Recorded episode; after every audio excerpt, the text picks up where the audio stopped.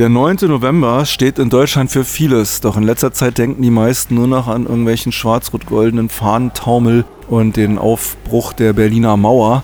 Dabei steht der Tag auch für die Revolution 1918, die den Ersten Weltkrieg beendete, und 1938, ganz traurig und dunkel in der Geschichte, für den Tag der Pogrome und der Plünderung und der Morde an so vielen jüdischen Menschen hier in Deutschland. Dem gedachten am vergangenen 9. November einige Menschen in Moabit, einige hundert Menschen hatten sich dort am Mahnmal der ehemaligen Synagoge in der Levetzow-Straße versammelt. Und später gab es auch noch eine Demonstration und ihr werdet im Folgenden einige Eindrücke davon hören. Wir hören erstmal ein bisschen Musik von einer Liveband und danach wird ein Zeitzeuge berichten bzw. aus seiner Erinnerung vorlesen.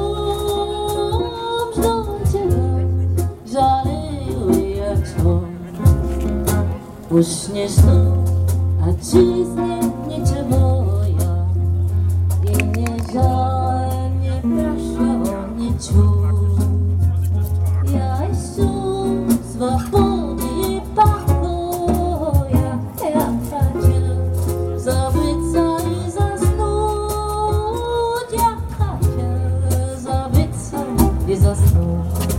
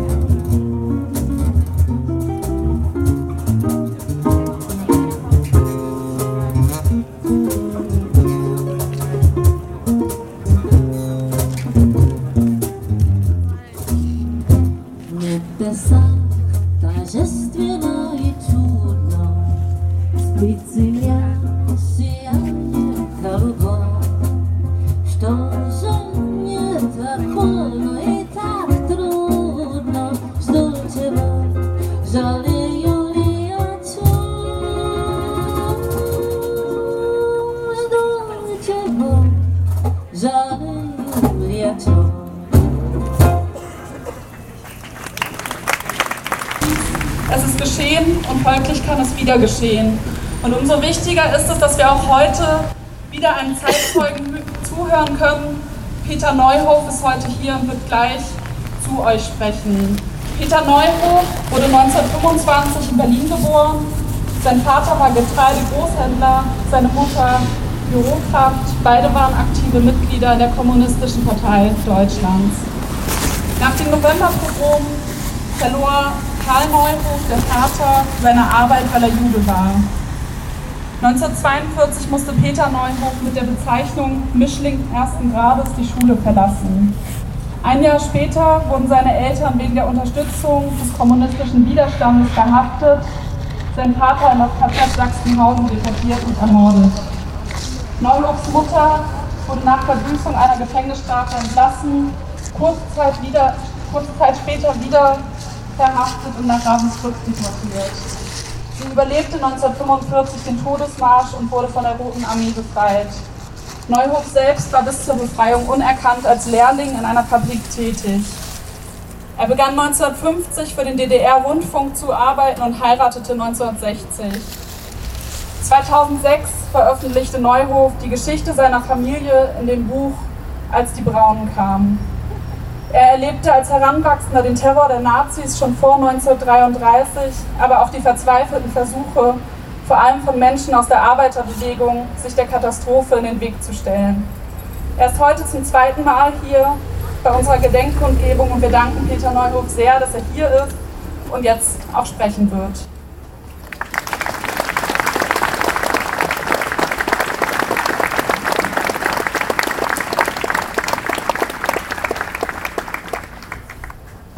Novembertage in Deutschland, Novembertage unter dem Hakenkreuz, Pogromtage 1938. Juden werden gejagt, verfolgt, ermordet. Synagogen brennen, Nazi-Mob tobt sich aus auf Befehl. Es ist nicht mehr weit bis Auschwitz. Geheimes Fernschreiben an alle Staatspolizei und Staatspolizeileitstellen. Es werden in kürzester Frist in ganz Deutschland Aktionen gegen Juden, insbesondere gegen deren Synagogen stattfinden. Sie sind nicht zu stören. Und weiter, es ist vorzubereiten die Festnahme von 20.000 bis 30.000 Juden. Danach begannen die Stunden der SA und der HJ. Das war nicht spontaner Volkswille, wie die Zeitungen zu lügen wussten.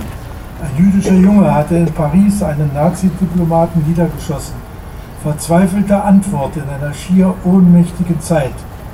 Für Hitler und die Seinen wie gerufen. Aus dem Tagebuch von Goebbels, dem Minister für Volksaufklärung und Propaganda, Einpeitscher nicht nur jener Tage. Der Führer, also Hitler, hat angeordnet, dass 20.000 bis 30.000 Juden sofort zu verhaften sind. In Berlin brennen fünf, dann 15 Synagogen. Jetzt rast der Volkszug. Laufen lassen. Als ich ins Hotel fahre, klirren die Fensterscheiben. Bravo, bravo. Terror vor allen Augen, aber viele sahen weg, überhörten die Schreie der Gequälten, mit denen man seit Generationen zusammenlebte. Aus Harm, aus Angst oder weil man es billigte? Doch in jenen Tagen gab es nicht nur das Gebrülle der Braunen, den Terror, nicht nur das betretene Schweigen, das Wegsehen so vieler, es gab auch Mitgefühle, auch Hilfe. Aber es waren eben nur wenige, die das auch zeigten und taten. Das Leben jüdischer Menschen war nur noch ein Leben in Angst. Das wird der morgige Tag bringen. Und er brachte nächste Hiobsbotschaften. Verbote über Verbote. In Berlin wurden ganze Viertel für Juden gesperrt. Der Bann erstreckte sich auf Kinos, Theater, Konzertsäle, Sportplätze. Auf Parkbänken wurden Schilder angebracht für Juden verboten. Dörfer beeilten sich darauf hinzuweisen, dass sie Judenreihen seien. Es gab nichts, was die Nazis in ihrer rassistischen Hetze ausgelassen hätten. Selbst Hunde durften Juden nicht mehr halten. Sie durften nichts mehr. In ihren Zeitungen, allen voran der Stürmer, giftete die Nazis Tag für Tag. Goebbels führte die Regie. Kaum war, die Nazis, die Nacht, war, kaum war den Nazis die Nacht übertragen worden, äh, da riefen sie 1933 zum Boykott jüdischer Geschäfte auf. Triumph des Willens, ein Propagandafilm der berüchtigten Leni Riefenstahl über den Reichsparteitag 1935. Triumph der Unmenschlichkeit in diesem Deutschland. Die Konzentrationslager erfüllten sich. Das Morden nahm kein Ende. Und die Juden mussten für die Verbrechen, die an ihnen verübt wurden, auch noch zahlen. Zynismus ohnegleichen. Göring ordnete an eine Milliarde Reichsmark Kontribution. Das Geld floss in die Kassen der Nazis, die Geld für die Aufrüstung dringend benötigten. Europa sah zu, Europa schwieg. Das werde schon vorübergehen. Es war die Zeit des Appeasement, der Beschwichtigungspolitik. Ein Schulgeständnis nach dem anderen. Hitler bekam freie Bahn und er rüstete und rüstete. Kanauen statt Butter, so sagte der Volksmund. Die Welt sah es mit Schrecken.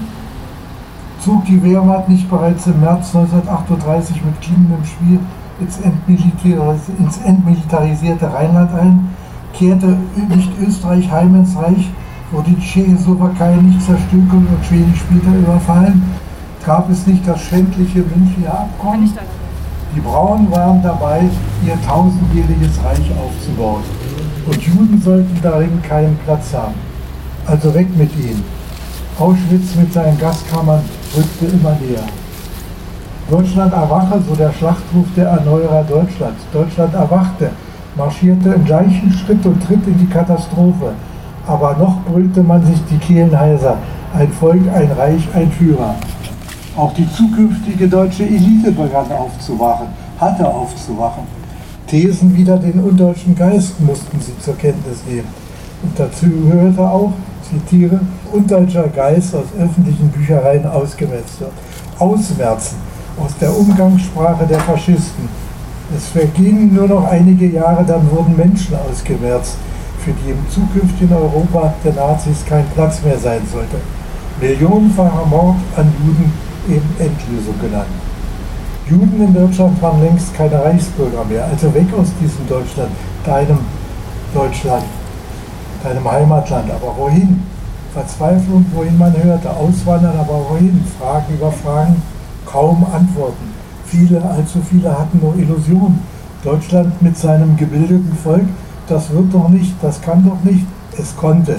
Und die Grenzen wurden immer unüberwindbarer. Wer nimmt noch Juden auf, die zudem meist mittellos waren? Die USA verlangten eine Bürgschaft, ein Affidavit von Verwandten oder Freunden. Und wenn man niemanden hatte, der für einen bürgte, andere Länder verlangten für die Einreise einen ARIA-Ausweis. Genügte es nicht, ein Mensch in Not zu sein? Schweizer Politik erreichte, dass Pässe von Juden, wenn sie noch welche besaßen, mit einem J versehen wurden. Das haben die Schweizer gemacht, nicht mal die Deutschen, um sie besser abweisen zu können. Nur weg aus diesem Deutschland, in dem du aufgewachsen bist. Verflucht dieses Dritte Reich mit seinen Machthabern, die bald ganz Europa in Brand setzen sollten. Frankreich und Großbritannien verlangten für die Einreise ein Visum, auch Belgien, andere Länder ebenfalls, aber ohne Pässe. Die Zeit lief davon, schließlich das Ausreiseverbot. Die Endlösung kam immer näher. In England fanden in letzter Minute 10.000 jüdische Kinder eine neue Heimat, eine sichere Zukunft. Ihre Eltern sahen sie nie wieder.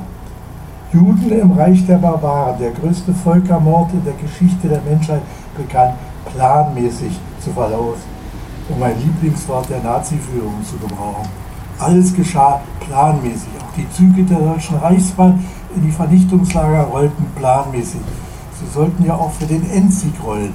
So stand es jedenfalls auf den Lokomotiven. Räder rollen für den Sieg. Es dauerte Jahre, bis sie endlich rückwärts rollten und schließlich zum Stehen kam, weil alles in Trümmern lag. Das Nazireich, endlich. Die Anti-Hitler-Koalition hatte dem Gröfatz, dem größten Führer aller Zeiten, ein Ende bereitet. Kaum ein Jude, der diese Zeit, die Stunde der Befreiung, erleben durfte. Die Endlösung war planmäßig zu Ende gegangen. Wie ging das vor sich damals, als die Juden zu ihrer letzten Reise antreten mussten? Sie waren längst zur Zwangsarbeit verurteilt mit dem gelben Stern, dem Judenstern gekennzeichnet.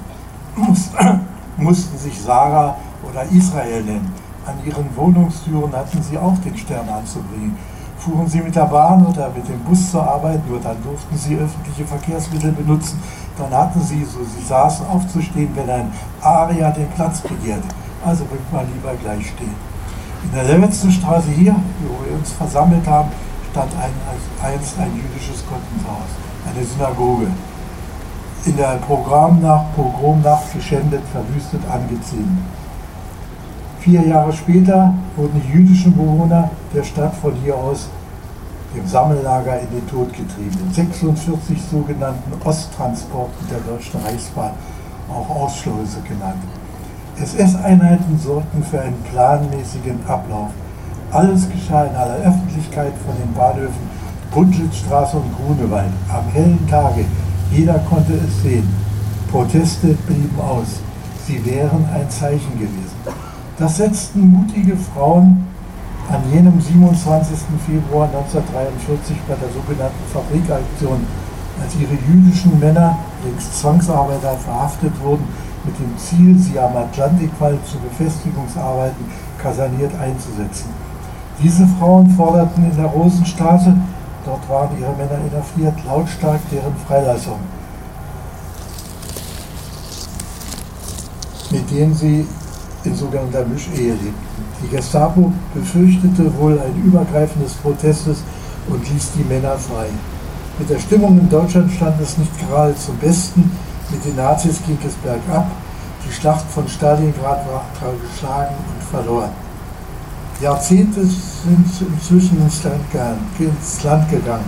Der Faschismus kam nicht über Nacht, Seine Gedanken schwanden nicht mit seinem Ende. In vielen Parlamenten, nicht zuletzt im Bundestag, erheben die Nachbrauen ihre Stimme. Besorgniserregende Entwicklungen. Wahlergebnisse in Sachsen, Thüringen und so weiter, Anschläge in Halle, die Morde. Wegsehen oder weghören, das Auftreten in den Parlamenten als unliebsame Begleiterscheinung hinnehmen? Europa wohin? Die Frage verlangt nach Antworten.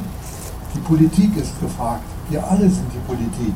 Die Frau und der Mann auf der Straße sind die Politik. Also aufstehen gegen Rassismus, gegen Nationalismus, gegen Antisemitismus, diesen unheilvollen, gegen völkische Parolen. Es sind nicht nur die Kaulands und Höckes, die tief mit der braunen Vergangenheit verwurzelt sind, für die die Zeit des Faschismus nur ein Vogelschiss über tausend Jahre erfolgreicher deutscher Geschichte ist. Sechs Millionen Juden ermordet, 60 Millionen Tote im Zweiten Weltkrieg von Hitler und den ihm willigen Militärs ausgelöst. Der Bundpreis für den Versuch, Europa neu zu ordnen im Sinne der Nazis. Das war doch das Ziel der Faschisten. Das alles nur ein Vogelschiss? Höcke, einer der Anführer der AfD, den man sich bei seinen Auftritten auch in einer braunen Kluft vorstellen könnte. Dieser Höcke fordert eine erinnerungspolitische Wende um 180 Grad, also deutsche Geschichte ins rechte Licht rücken. Das ist der Geist, der Ungeist der Vergangenheit. Gauland, der Anführer der AfD, steht dem nicht nach. Wir, die Deutschen, sagt er, sollten stolz sein auf unsere Soldaten.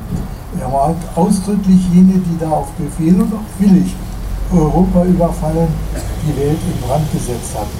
Also die Wehrmacht, die SS. Noch ist Zeit, die Gaulands und Höckes aufzuhalten. Viele in deutschen Landen sind dabei, es zu tun. Sie, wir alle vergessen nicht die Opfer faschistischer Gewaltherrschaft. Wir vergeben nicht den Tätern. Wir sind gegen die Braunen von heute, ob sie AfD, Pegida oder sonst wie heißen. Stoppen wir sie.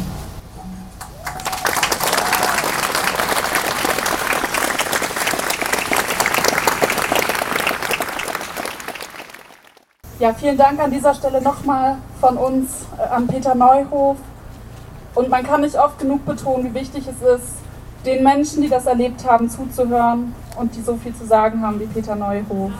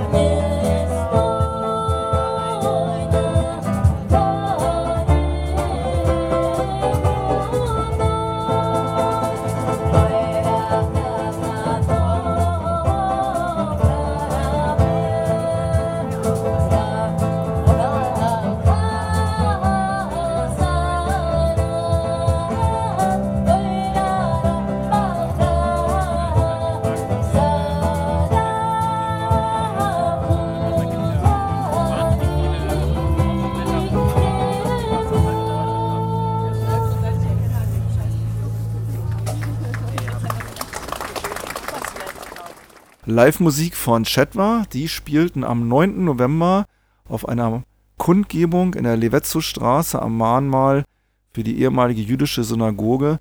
Dort hatten sich viele Menschen versammelt, um zu gedenken der Opfer der Pogrome der Nazis, der deutschen Berliner Bevölkerung, die gegen Jüdinnen und Juden vorging und äh, plünderten und mordeten und später auch dann die Deportationen von dort losging. Wir hören jetzt einen weiteren Beitrag von dieser Kundgebung und zwar eine Erinnerung an Vera Friedländer. Wir wollen jetzt außerdem diesen Moment nutzen, um an Vera Friedländer zu, zu erinnern. Vera Friedländer wurde 1928 in Woltersdorf in Brandenburg geboren und als 15-Jährige beteiligte sie sich 1943 an den Protesten ähm, im Umfeld der Berliner Rosenstraße und der Großen Hamburger Straße, ähm, die auch Peter Neuhof angesprochen hat, bei denen es um die Freilassung der jüdischen Männer aus der Gestapo-Haft ging. Darüber, dass sie als 16-jährige Zwangsarbeiterin in der Schulfabrik Salamander arbeiten musste, schrieb Vera Friedländer später ein Buch, Ich war Zwangsarbeiterin bei Salamander. Vor einem Jahr, am 18. Oktober 2018, hielt Vera Friedländer bei der Gedenkzeremonie am Mahnmal Gleis 17 eine Rede und endete mit einem Zitat rechts. Lasst uns das tausendmal Gesagte immer wieder sagen, damit es nicht einmal zu wenig gesagt wurde, Lasst uns die Warnungen erneuern und wenn sie schon wie Asche in unserem Mund sind. Vor zwei Wochen, am 25. Oktober, ist Vera Friedländer im Alter von 91 Jahren gestorben. Sie war eine große Schriftstellerin. Sie mahnte, erinnerte und kämpfte. Lasst uns nun im Gedenken an Vera Friedländer einen Moment innehalten.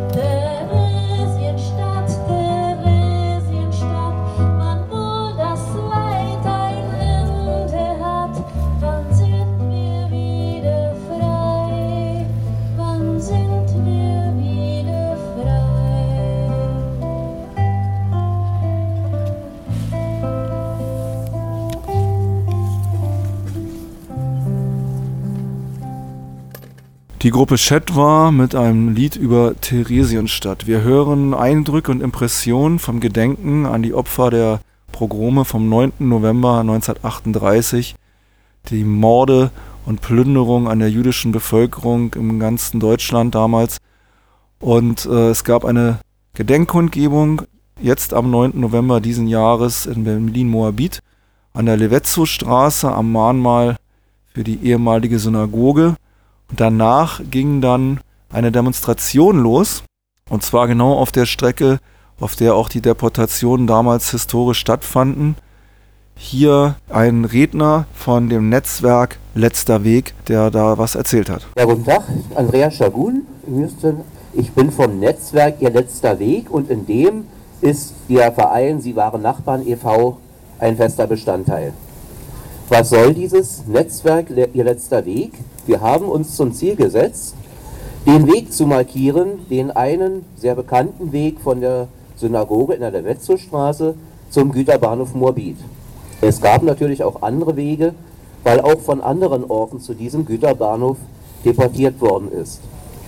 Unser Ziel ist es, nachdem es das Mahnmal an der Levetzow-Straße und das 2017 neu geschaffene an dem, am Güterbahnhof Moabit gibt, dass dieser Weg markiert wird, um einfach in aller Öffentlichkeit zu zeigen, wie öffentlich dieses Verbrechen durchgeführt worden ist.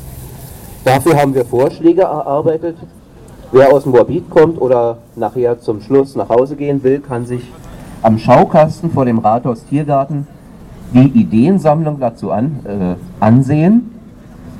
Wir haben dazu auch schon mit dem Ausschuss für Kultur im Bezirk geredet. Es soll einen Wettbewerb dazu geben. Die Finanzierung ist wohl auch schon gesichert. Und das, was wir vorschlagen, sind Vorschläge, Anregungen, wie sich die Künstler nachher entscheiden, wird sich zeigen. Wir sind jedenfalls dafür, dass dieser Weg, der Originale von der Jagostraße über Altmorbid, die Stromstraße, ein Stückchen Turmstraße, Lübecker Straße, Perleberger Straße, Havelberger Straße, Quitzowstraße in ein, irgendeiner Form markiert wird, die auffällt, die aufklärt, um deutlich zu zeigen, dass so etwas nie wieder passieren darf, weil das in aller Öffentlichkeit passiert ist. Vielen Dank.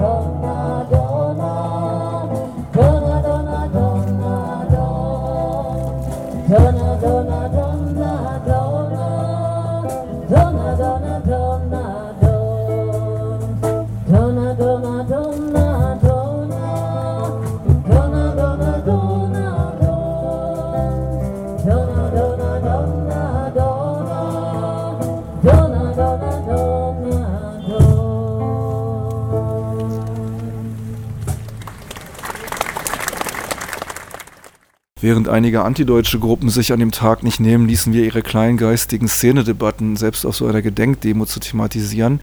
Gab es allerdings auch interessante Sachen, zum Beispiel hier ein Redebeitrag der VVN, wo sie über Entschädigungszahlungen deutscher Kriegsverbrechen, zum Beispiel aus Griechenland berichten und aktuelle Auseinandersetzungen auch gerichtlicher Art, die darum immer noch laufen. Das wird unser letzter Beitrag von der Gedenkveranstaltung am 9. November in Moabit. Thessaloniki hat am 20. Februar 2014 beim Europäischen Gerichtshof für Menschenrechte in Straßburg eine Klage gegen Deutschland eingereicht. Es ging um die Rückzahlung von Lösegeld aus der Zeit der deutschen Besatzung Griechenlands. Die Klage wurde abgewiesen. Deutsche Juristinnen und Politikerinnen sind halt tüchtig. Das griechische Parlament hat jüngst eine Resolution verabschiedet, in der die Regierung in Athen offiziell aufgefordert wird, aus dem Zweiten Weltkrieg hergeleitete Reparationsforderungen an Deutschland vorzulegen. Als die linke Regierung abgewählt worden wurde und die konservative Regierung rankam, ging hier Erleichterung durch die deutschen Reihen der deutschen Politiker. Aber nein, auch die neue Regierung hält diese Forderung aufrecht. Auch die Ansprüche der jüdischen Gemeinde Thessaloniki gehören zu diesem Forderungspaket. David Saltiel, der Vorsitzende der jüdischen Gemeinde Thessaloniki, sagte im Mai dieses Jahres dazu, 1942 hat unsere Gemeinde an die deutschen Besatzungstruppen Lösegeld bezahlt, damit Gemeindemitglieder, die für Zwangsarbeit rekrutiert wurden, freikamen. Die Gemeinde schafft es tatsächlich, die geforderte Summe von 2,5 Milliarden Drachmen aufzutreiben. Kurzfristig kamen die Menschen frei, doch begann die Deportation. Von den fast 50.000 Juden aus Thessaloniki wurden 96 Prozent in Auschwitz-Birkenau ausgerottet. Die jüdische Gemeinde Thessaloniki fordert weiterhin das damals bezahlte Lösegeld zurück. Und sie hat noch weitere offene Fragen. Die NS-Behörden erhoben sogar Geld für die Umsiedlung der Jugend. Quasi die Bahntickets in den Tod. Auch dieses Geld, es sind heutige Summen von 50 bzw. 89 Millionen Euro, muss zurückgezahlt werden. Der Umstand, dass juristisch unsere Forderungen abgewiesen wurden und die deutschen Behörden sie nicht anerkennen, bedeutet nicht, dass wir uns nicht weiter um eine Lösung bemühen. Die Bundesrepublik erkennt ja mittlerweile die Verbrechen des NS-Systems an und entschuldigt sich dafür. Sie unterstützt das Gedenken an den Holocaust und bekämpft Antisemitismus. Doch bis heute, doch die bis heute spürbaren Auswirkungen des Dritten Reichs dürfen nicht ignoriert werden. Das gilt für die wenigen Überlebenden der Shoah. Das gilt auch für unsere Versuche, gerade angesichts der schweren Wirtschaftskrise jüdisches Leben zum Blühen zu bringen. Soweit David Saltiel. Diese Weigerung ist natürlich kein Einzelfall, sondern die Regel und kann an dieser Stelle nicht ausführlich dargestellt werden. Vielleicht in Kürze. Deutsche Regierung, Politikerinnen und Behörden haben seit den 50er Jahren noch jegliche Reparationszahlungen und Entschädigungen verweigert, erschwert, verschleppt. Und zusammenfassend muss festgestellt werden, Mahnmäler, Gedenkstätten, Stolpersteine, Versöhnungsreden und Demokratieprogramme helfen den noch lebenden Opfern, ihren Nachfahren, den überfallenen Ländern. Zum Beispiel wurden allein in Weißrussland 5000 Dörfer ausgelöscht, wenig. Der größere Teil der Opfer starb, bevor sie auch nur eine winzige Entschädigung bekamen. Das ist die Bilanz Deutschlands 30 Jahre nach der Wiedervereinigung. Deutschland muss zahlen. In aller Welt, auch in Israel, gibt es Überlebende des Holocaust, die in prekären Verhältnissen leben müssen. Deutschland muss zahlen. Noch leben einige sowjetische Kriegsgefangene. Deutschland muss sie aktiv suchen und zahlen. Wir fragen, wer bezahlte das zerstörte Warschau? Die Nachfahren der ermordeten Sinti und Roma leben in Osteuropa oft unter fürchterlichen Bedingungen. Deutschland muss zahlen.